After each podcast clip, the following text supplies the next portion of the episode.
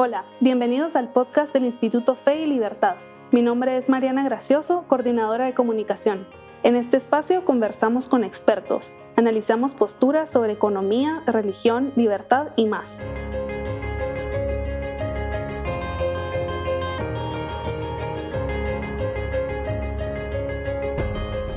Bienvenidos a un nuevo episodio del podcast Fe y Libertad. Ya publicamos la convocatoria para el próximo número de la revista titulado Libertad, Fe y Política. Hoy tenemos el gusto de, conversar con Vanessa Kaiser, quien será la editora invitada de esta publicación. Vanessa es doctora en Filosofía y Ciencias Políticas y es directora de la Cátedra Hannah Arendt de la Universidad Autónoma de Chile. Además, es concejal de la Comuna de Las Condes. Bienvenida nuevamente al podcast, Vanessa, qué alegre tenerla por acá. Hola Mariana, concejal ya no soy, sí, eso renuncié hace hace mucho tiempo, así es que justamente por un tema que es muy atingente para los efectos que va a tener esta publicación en la que estamos trabajando, porque estamos hablando de la relación de la política y la fe, ¿no es cierto? Y qué significa la fe, eh, qué significa, em, digamos, esta convicción de ser hijos de Dios, en el caso de la fe cristiana, ¿no es cierto? Y por lo tanto de quererse mantener de alguna manera en ese vínculo con Dios. Y la política, dice Max Weber, eh, implica hacer un pacto con el diablo. Por lo tanto, es una gran pregunta que siempre se, nos hemos hecho los cristianos, hablemos como, como digamos, eh, comunidad que somos, durante el paso del tiempo y los siglos, ¿cuál es la relación entre justamente la política y la fe? Y debo confesarte, mi querida Mariana, que prefiero estar apoyando una publicación que nos lleve a pensar y que ayude a otros a avanzar en, desde su cristianismo, estar en esta esfera pública donde la cola del diablo, los cachos, diciéndolo en términos metafóricos, evidentemente, se observan detrás de cada, de cada puerta y en cada esquina, eh, antes que ser yo misma la que se ubica en esos espacios porque, eh, bueno, cada uno tiene que estar, uno diría, donde puede entregar su mayor aporte y yo creo que el mío no era eh, haciendo el gallito con el diablo. Pues sí, la verdad es, es realmente un reto eh, tener estos principios cristianos y, y, estar activo en la política, lamentablemente. Y creo que eso, como usted menciona, es algo que también vamos a analizar en este número de la revista y que también tenemos ahí algunas preguntas preparadas para usted. Pero antes de llegar a ese tema, eh, pues en el instituto creemos y defendemos, ¿verdad? La, libertad individual y también reconocemos a la vez eh, la naturaleza social y esa necesidad de, de, pertenencia a una comunidad que tiene el humano. Y a veces parece que estos dos términos o estos dos conceptos entran en conflicto. ¿Cuál diría usted que es la tensión principal entre los individuos y las comunidades? Yo creo que la, la atención principal está en, el plano de nuestras creencias. Nosotros que hemos llegado a creer clara y firmemente que o es el individuo con su desarrollo, mucha gente dice nichiano, un superhombre, ¿no? Que se, que se puede autoconstruir en un 100%. Mala lectura de Nietzsche, Mariana, pero bueno, no vamos a hablar de Nietzsche acá. Sin embargo, quedémonos con el cliché. Eh, y otras personas creen que es la comunidad en términos de un colectivo, ¿sí? Porque una comunidad cristiana tiene por fundamento el mandamiento amar al prójimo como a ti mismo. Y dice San Agustín que amar es desear que seas, que seas tú, ¿sí? Entonces, ¿qué pasa en los colectivos? En los colectivos se suprime tu singularidad, es decir, tu carácter de persona y de ser único e irrepetible dentro de nuestro grupo o nuestra comunidad. Eh, la pregunta entonces es, ¿de qué manera podemos salir de esa creencia? Porque hoy día el concepto de comunidad, abrazando a la persona en el marco de sus libertades, y la persona desarrollándose en su libertad, abrazando a su comunidad como parte de sus fines y del bien que persigue, prácticamente no existen en el imaginario. Por eso es que este número es tan importante, esta revista, y la convocatoria y la participación es tan importante a nivel eh, de, nuestra, de, nuestra posibilidad de renacer de Occidente. Sabemos que Occidente está en una decadencia muy profunda, que la deconstrucción del postmarxismo avanza a pasos agigantados hasta el punto que hoy día no nos permiten distinguir entre un hombre y una mujer. Bien, ¿qué es lo que nosotros podemos hacer además de combatir y denunciar? desde la autoridad de la ciencia, la autoridad de la fe, la autoridad, ¿para qué? Porque esto va a depender de que quien te oye acepte esa autoridad. Que la ciencia es autoridad o que Dios es autoridad o que hay un cierta, una cierta dignidad humana que vendría asociada a la naturaleza humana que vendría a ser la autoridad, ¿sí? Como lo dirían los liberales, ¿no? Que la dignidad es anterior a la existencia del Estado y que el Estado solo reconoce los derechos inalienables que nosotros ya tenemos. Bien, nosotros para, para llegar a persuadir, para, para, para llegar a más, a, renovar, digamos, eh, nuestra, nuestros cimientos, nuestras raíces, a darles nuevo oxígeno, agua, luz, todo lo que necesita nuestra cultura cristiana occidental hoy día, que no es solamente denunciar desde fuente de autoridad, sino que también es renovarse a sí misma, lo primero que te deberíamos de entender como cristianos es que no puedes suprimir al individuo sin transformarte en un colectivo que finalmente sirve a los fines de la extrema izquierda, o pregúntate cuál es la relación entre la teología de la liberación y el marxismo, ¿no? Y bueno, ahorita creo que lo, ya comenzó a explicarlo, eh, pero ¿cuál es la importancia de hablar de esta relación, este vínculo que existe entre la autoridad política y la autoridad religiosa? Bueno, lo que pasa es que evidentemente eh, cuando el Estado, nación surge, y previo a eso también, ¿no? el proceso de secularización, digamos, de la política es liberal, ¿no es cierto? Y tiene que ver con el respeto a la diversidad de los tipos de vida. ¿Mm? Y entonces el Estado no te puede obligar a ser musulmán o a ser cristiano o a ser dentro del cristianismo, digamos, católico, evangélico, etcétera, luterano.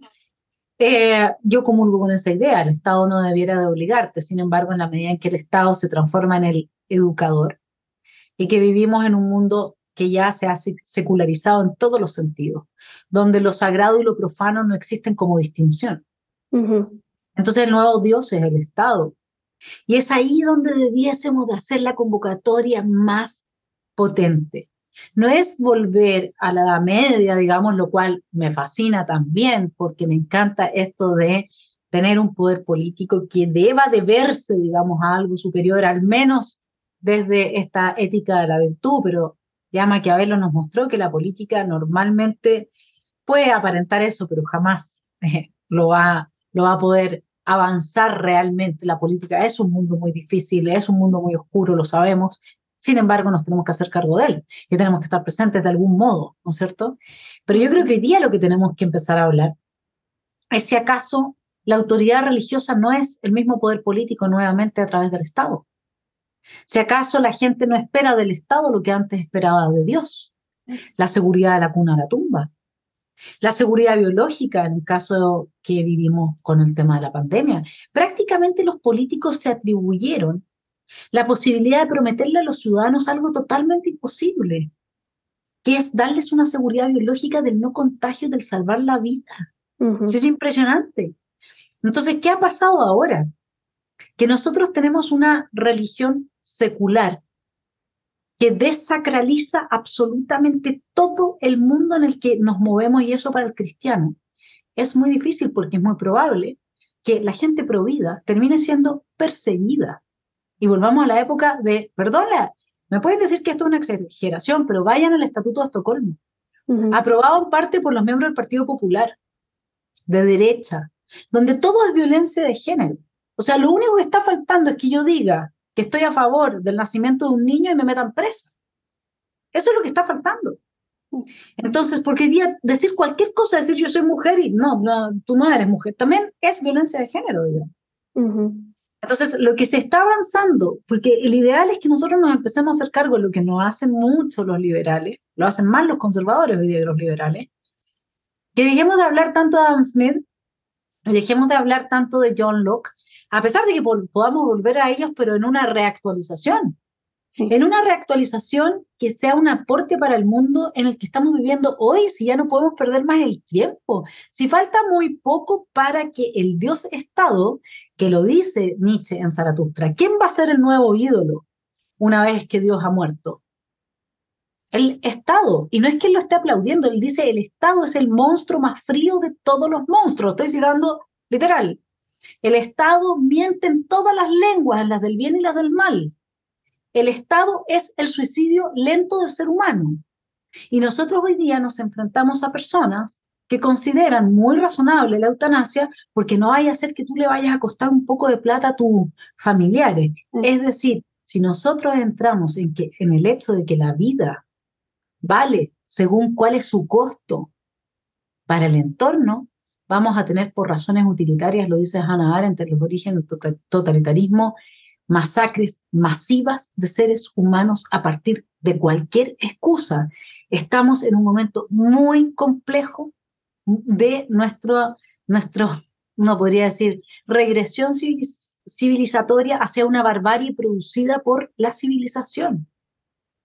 O nos ponemos a pensar en estas cosas, la relación entre la fe y la política. Hoy día hay que empezar a apuntar con el dedo a quienes han transformado el Estado en su Dios. Eso hay que hacerlo. ¿Cómo podríamos alcanzar, cómo los individuos dentro de las comunidades podrían alcanzar el florecimiento humano de la mano de la política y la religión? Y creo que para, para esto también tendríamos que reevaluar, ¿verdad? ¿Cuál es el papel de la política y de la religión en una, para un individuo y también para las comunidades? Lo que pasa es que las comunidades tienen distintas esferas. Tú tienes la esfera íntima de la persona, que no es política y que sí es religiosa, por supuesto, porque es tu relación con Dios, puede ser a través de un cura o puede ser directa, digamos, según seas protestante o seas católico, ¿no? En el mundo cristiano, porque estamos hablando en ese contexto.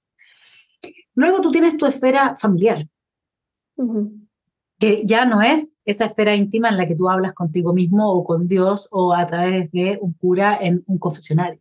¿sí? En la esfera familiar tú estás ya con otro, estás vinculado al mundo de otra manera, ¿sí? Y el pensamiento, ese, ese diálogo de ti contigo mismo, donde Mariana se transforma en dos Marianas y se dice, pero lo hiciste bien o lo hiciste mal, pero no, podrías haber hecho, eso ya no está cuando uno está con otro, ¿no? Luego tú tienes la esfera social, ni la esfera íntima, ni la familiar, ni la esfera social son motivo de intromisión política. Y lo que ha hecho este totalitarismo neomarxista deconstructivo es meterse hasta en los genitales de los niños. Estamos a ese punto, ¿no? En esa esfera, y Hannah Arendt habla de esto en la condición humana, ¿no? La, la, conservación de las distintas esferas para evitar el avance del totalitarismo. En la esfera social tampoco puede entrar el Estado, ni la política, ni absolutamente nada. Todo esto los derechos sociales, todo es un absurdo. Porque evidentemente que te transforman eh, justamente lo que evita es el florecimiento del individuo. Donde una persona no tiene la necesidad, donde una persona no se ve enfrentada a, a crear, a activar todas sus facultades para salir adelante, lo que no significa que no haya un piso básico, digámoslo así, pero luego inevitablemente, como diría un anarcocapitalista, de ese piso básico vas a pasar a un piso máximo, y ese es el problema, que todo tiende a corromperse, mm. que no podemos seguirnos haciendo cargo del conocimiento si lo desvinculamos de la vida, del fenómeno de la vida. Eso lo quiso hacer ya Platón cuando quiso fijar de una vez y para siempre la república, con todas las cosas de una vez y para siempre listas y terminadas. Bien, ese tipo de pensamiento es el que nos desancla del mundo. Nosotros estamos en el mundo, siempre van a haber cambios. El punto es que tienen que haber instituciones que establezcan la distinción clara entre las distintas esferas y hasta dónde puede llegar el mundo político y cuáles son sus atribuciones. Y hoy día nos hemos perdido absolutamente de eso porque todo se ha transformado en política. Abortar es político, eh, cortarse el pelo y teñírselo verde es político, llevar un pañuelo es político, em, si eres mujer es política, si eres hombre es política, si eres un niño respecto a la autonomía progresiva, es política. Si eres un juez, todo se ha transformado en política en términos, lamentablemente, no de la política como la entendía Aristóteles, que era ese espacio, y como lo entiende Hannah Arendt, ese espacio en que yo me encuentro con el diverso, con el distinto, y conversamos y podemos juntos forjar un juicio que en ciertos aspectos nutra el sentido común, desde el sentido común también y desde el conocimiento. No, nosotros hoy día tenemos la política al estilo schmittiano. ¿Y qué es lo que Carl Schmitt se propone en el concepto de lo político y toda la teología, ¿no es cierto? Porque es lo que hacen, en el fondo es eso. Carl Schmitt es el padre, uno podría decirlo después de Marx, del neomarxismo, junto con Foucault, etcétera, pero es Carl Schmitt el de la teología política. Y lo que se ha hecho acá es, desde Carl Schmitt, crear una nueva religión para Occidente que avanza con el globalismo y que transforma absolutamente todo. Incluso si tú, Mariana, si tú naciste, también es política, porque resulta que tú eres una amenaza para el clima, una amenaza para la estabilidad del clima. Bueno, toda esa relación tiene que volver a ser pensada y el florecimiento del ser humano, evidentemente, que en el contexto de su colectivización y en el contexto de un gobierno mundial que se instala eh, desde la opresión absoluta que ya vimos con las cuarentenas, etcétera, no es posible. Vanessa, ¿de dónde cree usted que viene todo este movimiento eh, que parece que está en contra del humano de, y de la humanidad? Es decir, como usted menciona, ¿verdad? Nacer eh, ya, es, ya es un crimen porque estás poniendo en, en, en jaque al medio ambiente, tener un hijo también, entonces, ¿de dónde, por qué estamos ahorita en esta etapa? Estamos en esta etapa, esa es una pregunta que, que abordé durante un año completo el año pasado con un grupo de estudiantes en un curso sobre Nietzsche, que nadie, por supuesto, lo lee como una, un, un miembro de la corriente de la filosofía helenística que tiene por fundamento el que la palabra tiene que ser capaz de sanar el alma, entendida como psique, es decir, como cuerpo y como alma sin división entre ambos. ¿Por qué voy ahí? Porque eh, Nietzsche dice que el ser humano es el único animal que tiene un eh, que es capaz de borrarse, como se borra una frase mal lograda por cualquier motivo. ¿Por qué? Porque tenemos un instinto de la autodestrucción. Lo que Freud después llamó, porque le puso el nombre, pero en realidad Nietzsche fue el que habló de esto, eh, Thanatos. Y nosotros hace mucho tiempo, en la medida que ha muerto Dios en la psique humana, porque no es un tema de que, de que Nietzsche ha hecho murió Dios y lo aplaudo porque me gusta el nihilismo, otra mala lectura de Nietzsche. Nietzsche lamenta que vamos a adorar la piedra. Dice, ¿qué va a hacer del ser humano una vez que ha muerto Dios? Porque lo que ha muerto ha sido nuestra capacidad psíquica de lo sagrado, de valorar, de significar.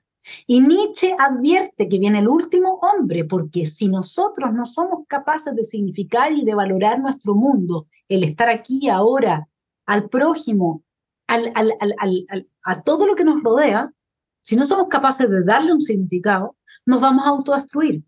Entonces nosotros pasamos de una cultura antropocéntrica, en el sentido que tenía en el centro a este ser humano que era superior, que se concebía como imagen y semejanza de Dios, y cuyas brutalidades se escondieron bajo el manto de la racionalidad. Pasamos entonces a un antropocentrismo pero negativo. Es decir, nosotros seguimos siendo el centro, pero el centro de todo lo malo ahora. Sí. Todo, todo lo que pasa en el mundo, nosotros somos, los, la, somos la causa de esa maldad. ¿Y de dónde viene eso? Es un narcisismo. Evidentemente, donde tú seas la causa de todo, eres un narciso. Es una enfermedad psíquica, ¿no? ¿Y por qué? Por la culpa. Y ahí es donde el cristianismo, en la versión más oscura del chandala y no de Jesús, de la tergiversación de, la, de, las bienaventuranzas, ahí es donde ese cristianismo que se transformó en política para manipular a los feligreses, hizo el gran daño psíquico en la culpa. Una cosa es ser responsable de muchas cosas. Otro asunto es vivir la vida completa sintiendo culpa, porque es una herida psíquica desde la cual después es muy fácil manipularte. Y hoy día tú eres culpable por haber nacido, eres culpable por ser mujer y no ser lesbiana, eres culpable por ser mujer y, ser, y, ser, lesbiana y no ser afrodescendiente, eres culpable por... Y así podemos, podemos seguir como las canciones de los niños con la rana que estaba cantando debajo del agua, ¿no? Entonces es como ad infinito. Eh, entonces el tema es que la herida psíquica que nosotros tenemos es muy fácil que venga Greta Thunberg y nos diga que ustedes son culpables, mira la huella de carbono que dejaste. No hay ninguna evidencia empírica de lo que se está planteando en términos de que el ser humano sería el responsable de este cambio climático. No hay evidencia empírica, es imposible probar eso. Te lo dice cualquier persona que estudie eh, los, largos, los ciclos largos de los cambios climáticos que ha sufrido el planeta y de los cuales hay evidencia. En los cerros acá en Chile, que son altísimos, en la cordillera de los Andes, tú encuentras fósiles de moluscos, ¿no? Entonces, esto se... Y no hay posibilidad, técnicamente no se puede probar.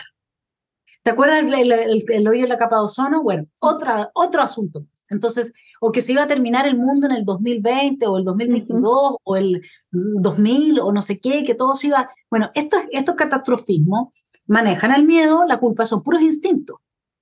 Ahí es donde ni la fe, ni la razón, ni la libertad, ni nuestra cultura, ni el cristianismo se han hecho cargo. No quieren ver la psique humana. Nosotros en el, desde el liberalismo o desde el conservadurismo no nos hacemos cargo de que el ser humano en parte también es animal y tiene instintos. ¿Y quién, quién se hizo cargo? La extrema izquierda. Entonces la extrema izquierda sabe, yo le toco esta tecla y la persona va a actuar así. Manipulan como quieren porque lo instintivo no es consciente. Y sin embargo, tú al tocar la tecla logras que la persona haga lo que quiera, lo que tú quieras, digamos, ¿no? Entonces, ese es un tremendo tema que también están invitados quienes escriban a esta revista a integrar, digamos, porque la razón es parte de nuestra psique y por lo tanto hacernos cargo de aquellos aspectos que no emergen, pero que sin embargo son fundamentales en la psicopolítica eh, y también en la religión, porque si Dios muere como posibilidad, si yo ya psíquicamente soy incapaz de conectar siquiera con la idea de Dios, de comprender mínimamente que aunque no crea en Dios, la vida es sagrada, un niño es sagrado. No, ahora se ha desacralizado incluso la inocencia en la infancia poniendo programas en que los niños tienen que masturbarse frente a otros en el pre-kinder. Y esto no es una exageración. Los drag queens, gente, si nuestros aquí em, espectadores no lo saben, google los drag queens, gente que es trans, que se viste de forma muy agresiva, diabólica, satánica, uno podría decir lo único que falta, con unos, unos, unos, eh, corvos y, y, herramientas, digamos, que son de agresión, ¿no? Cuchillos y cosas así, y hacen y hacen escenas de baile frente hoy día a niños en escuela. Y eso se está repitiendo cada vez más, porque de lo que se trata es que el niño tampoco sea sagrado. Entonces, estamos desacralizándolo todo porque ya no somos en nuestras mentes capaces, y eso es lo que están, es el nuevo hombre de la extrema izquierda. Ese es su nuevo hombre, acuérdate siempre que la extrema izquierda lo ha buscado.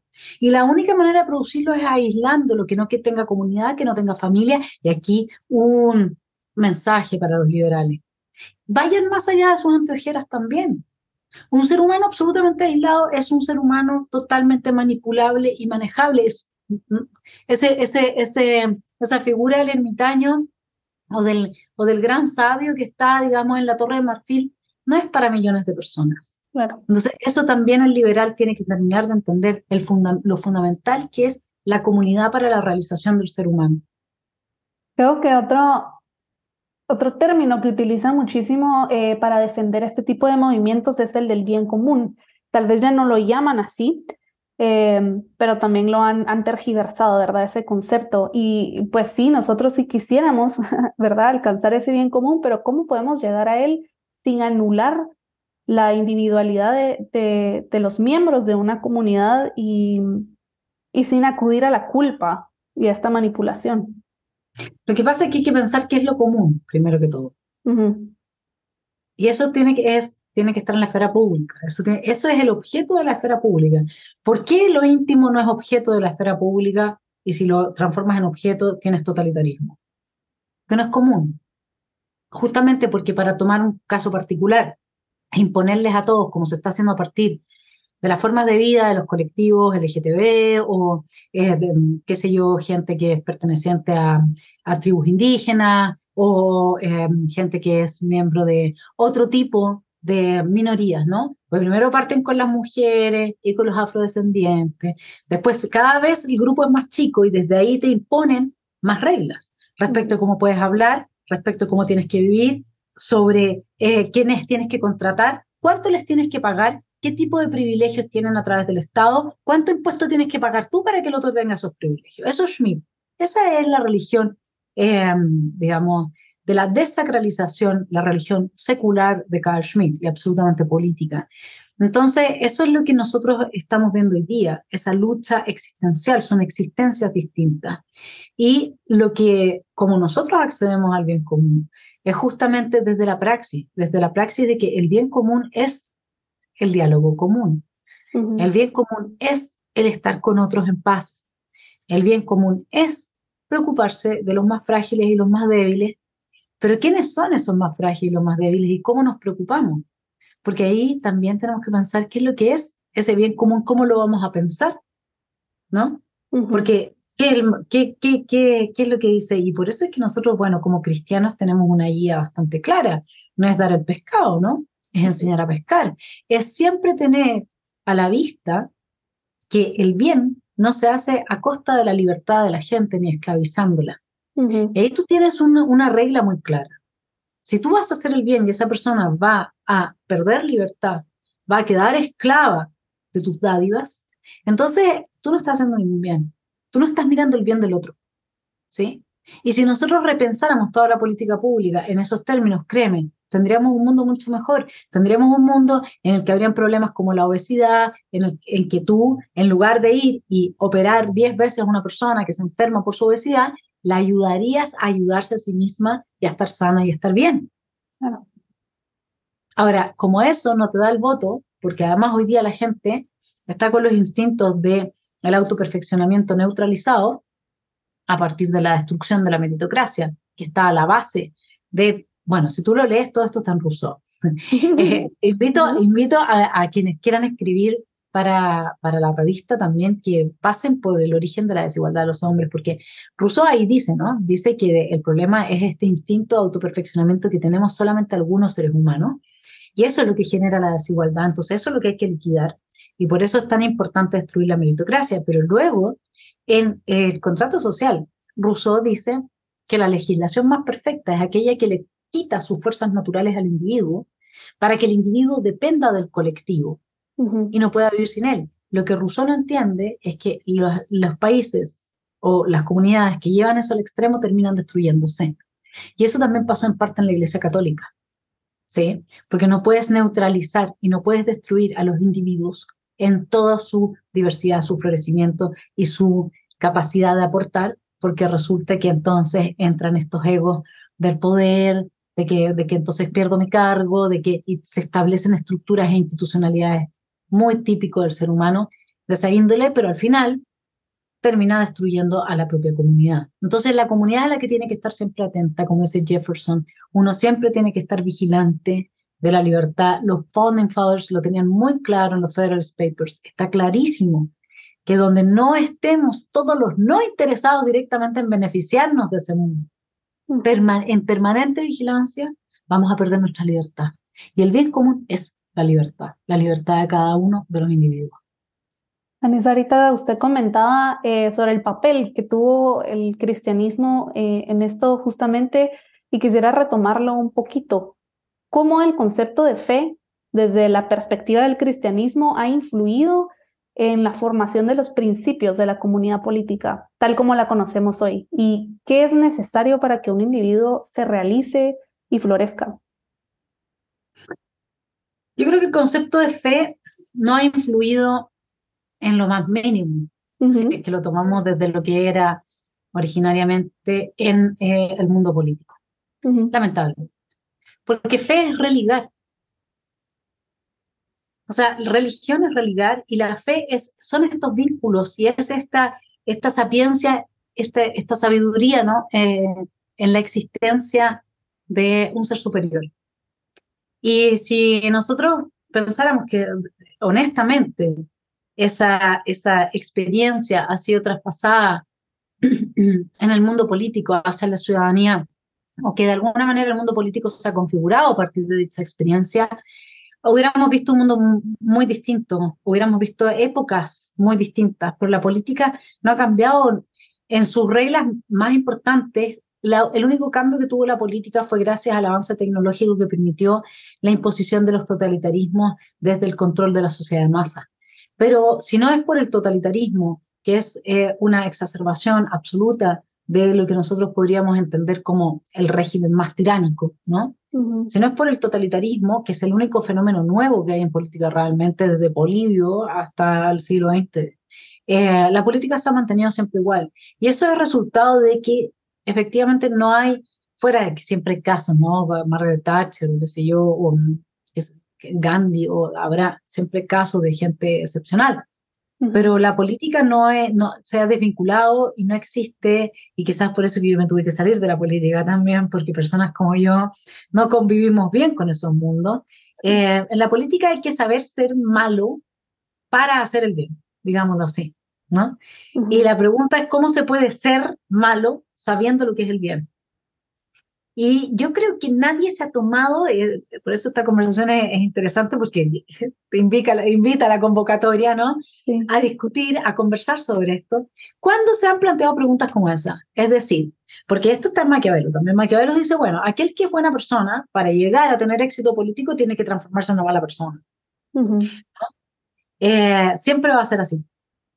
Y, y digámoslo así, ¿por qué no creer, así como podemos cambiar en el plano de nuestras creencias esta falacia de que o es el individuo o es la comunidad. No, una comunidad no existe sin individuos que han florecido porque se transforma en colectivo. Y un individuo no existe sin su comunidad, porque si yo soy profesora y no tengo alumnos, no existo. Si yo soy bailarina y no tengo espectadores, no existo. Si yo soy médico y no tengo enfermos, no existo. ¿Sí? Por lo tanto, al menos en una parte importante de nuestra realización y florecimiento, la comunidad es clave también para entonces uno dice, bueno, ¿y por qué no cambiamos también esta falacia de que nos dejó instalada Maquiavelo, de que solamente si eres mala persona puedes eh, moverte en el mundo político? Yo creo que uno podría ponerse a pensar, ¿cómo lo haría alguien que puede usar ser malo? Porque ser es ser, digamos, uno es lo que uno hace. O sea, es imposible que yo asesine, si no asesino a alguien, si yo asesino a alguien, yo soy un asesino. Eso es así, ¿no? Bueno, ser malo, pero para hacer el bien. Eso vendría siendo la ética de la responsabilidad y no la ética deontológica, ¿no? De los principios. Bueno, pero es posible, porque ya, ok, si la, esta discusión la tuvo em, eh, Weber ahí en su político como ocasión. Pero no, pero yo quiero preguntarme otra cosa. ¿Es posible que un cristiano conserve su cristianismo y, sí, digamos, entendiendo que para mí cristiano es aquel que sigue a Jesús, a Cristo? ¿Sí? No, no, no es otro. Hay gente eh, que a mí me ha dicho ser católica y no ser cristiana. Entonces, estoy entendiéndolo, sí, sí. Sí. Entonces, eh, por eso quiero dejarlo bien claro, ¿no? aquel que sigue a Jesús. Y eso de que entonces vamos a levantar la espada y vamos a matar a la gente mala, que también hay gente que me lo ha dicho desde, otro, desde otras iglesias, que es, no, porque aquel que no reconoce a Dios no es hijo de Dios, entonces yo lo puedo matar. Eso también está en el mundo, en el mundo que dice ser cristiano. Bueno, eso no es ser cristiano. Porque si yo mato a un hijo de Dios, que es mi hermano, entonces ya no soy cristiano.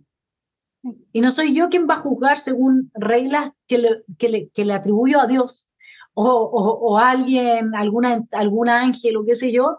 No soy quien, yo, quien va a juzgar quiénes son hijos y quiénes no de Dios, porque aquí está la parábola del trigo. ¿sí? Los seres humanos no estamos llamados a juzgar. El trigo y la cizaña lo separa Jesús, lo separa Dios, no nosotros. Bueno, ahora, ¿cómo lo hacemos para lidiar con la cizaña sin que se ahogue el trigo? No es algo menor.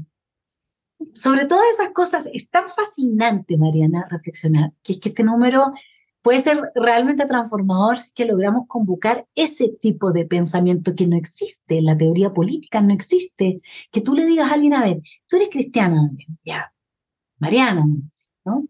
Entonces vamos a ver, Mariana, ¿cómo, cómo, cómo lo vas a hacer cuando estés en la presidencia de la República? ¿Qué puedes, ¿Qué puedes hacer por el bien, por esa libertad de todos, aunque tengas que usar herramientas del mal? ¿Es posible o necesariamente ese uso te va a transformar en una mala persona y luego vas a perder el foco de qué es lo que es el bien, qué es la libertad? Entonces, si quiero reflexionarlo, ya es un tremendo desafío. Lo es. Muchísimas gracias, Vanessa. Em, creo que en esta conversación hemos hablado de algunos de los temas que, se pueden desarrollar para, para este número de la revista sobre libertad, fe y política, eh, de la que usted es editora invitada. Les recuerdo que estamos aceptando artículos y reseñas desde ahora hasta el 31 de agosto de este año 2023. Quisiera dar algunas palabras de cierre, Vanessa. Sí, dejar los invitados a, a, participar en esta iniciativa que, que, queremos después sea ampliamente divulgada, que queremos que forme parte de esta vuelta a la oxigenación de un cristianismo que al menos nosotros amamos eh, y que no queremos que caiga absolutamente bajo el peso de esta nueva religión secular que desacraliza todo lo que amamos y valoramos en la vida, es decir, nos prepara para, un, para que los pozos del olvido y los campos de concentración eh, que creíamos superados eh, de la Segunda Guerra Mundial y de la Unión Soviética y, bueno, en China todavía están, ¿no? Eh, vuelvan a Occidente. Y nosotros no queremos eso. Y de ahí es que es tan importante la participación en cada uno de estos esfuerzos.